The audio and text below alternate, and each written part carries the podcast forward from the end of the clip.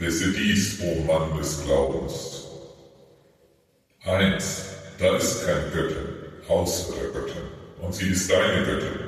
Da ist keine erisische Bewegung außer der erisischen Bewegung, und das ist die erisische Bewegung. Und jeder goldene Apfelkorpus ist das geliebte Heim eines goldenen Wurmes. Zwei, ein Discordia sollte immer das offizielle discordische Dokumentennummerierungssystem verwenden. Ja, genau. Das war in etwa so mein Gedanke, als ich die fünf Gebote des Discordianismus zum ersten Mal gelesen habe. Die stehen relativ weit vorne in der sogenannten Principia Discordia und die Principia Discordia ist das Grundwerk einer Internetreligion namens Discordianismus.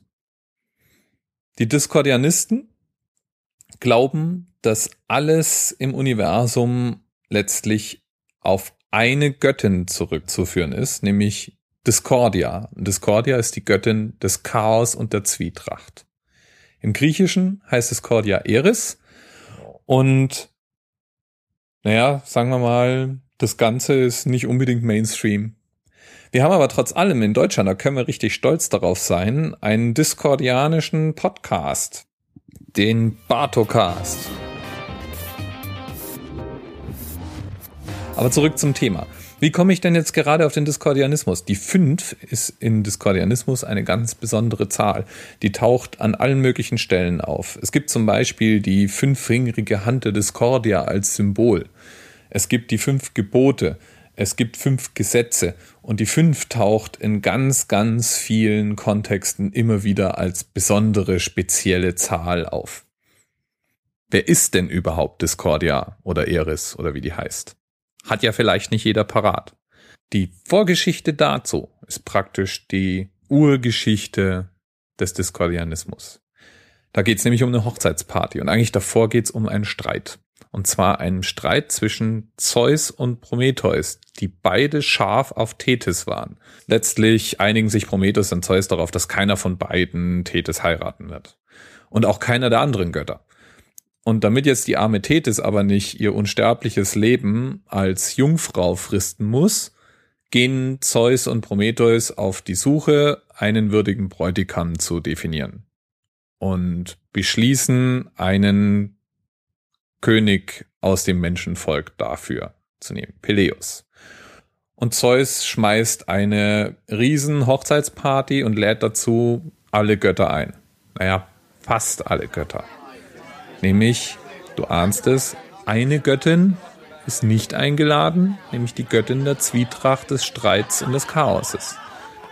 Die Götter sitzen also bei ihrem Festbankett übertrumpfen sich gegenseitig darin, wie viel sie trinken können und wie wertvoll ihre jeweiligen Geschenke sind, als Eris die Party sprengt.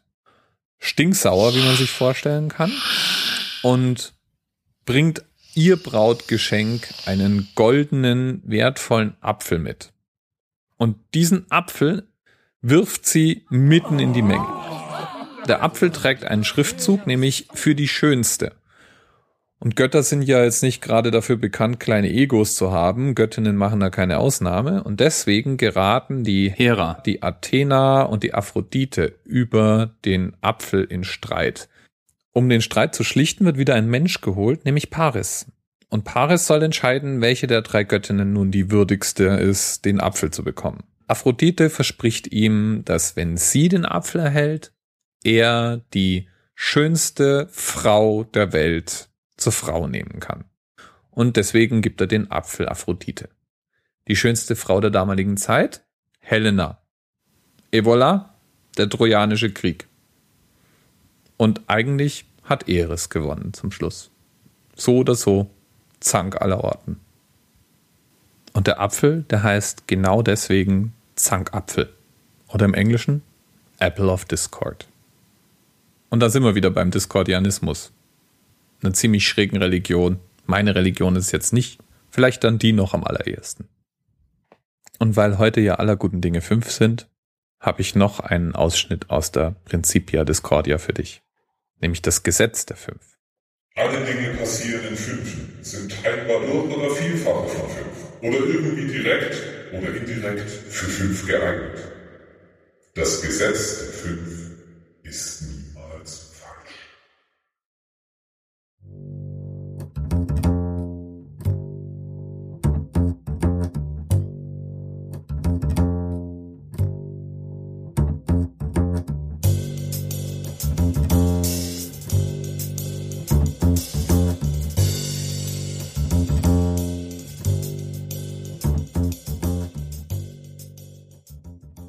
Ja, äh, war das jetzt okay so? Soll ich es nochmal lesen? Hallo? Hallo? Ist da irgendjemand?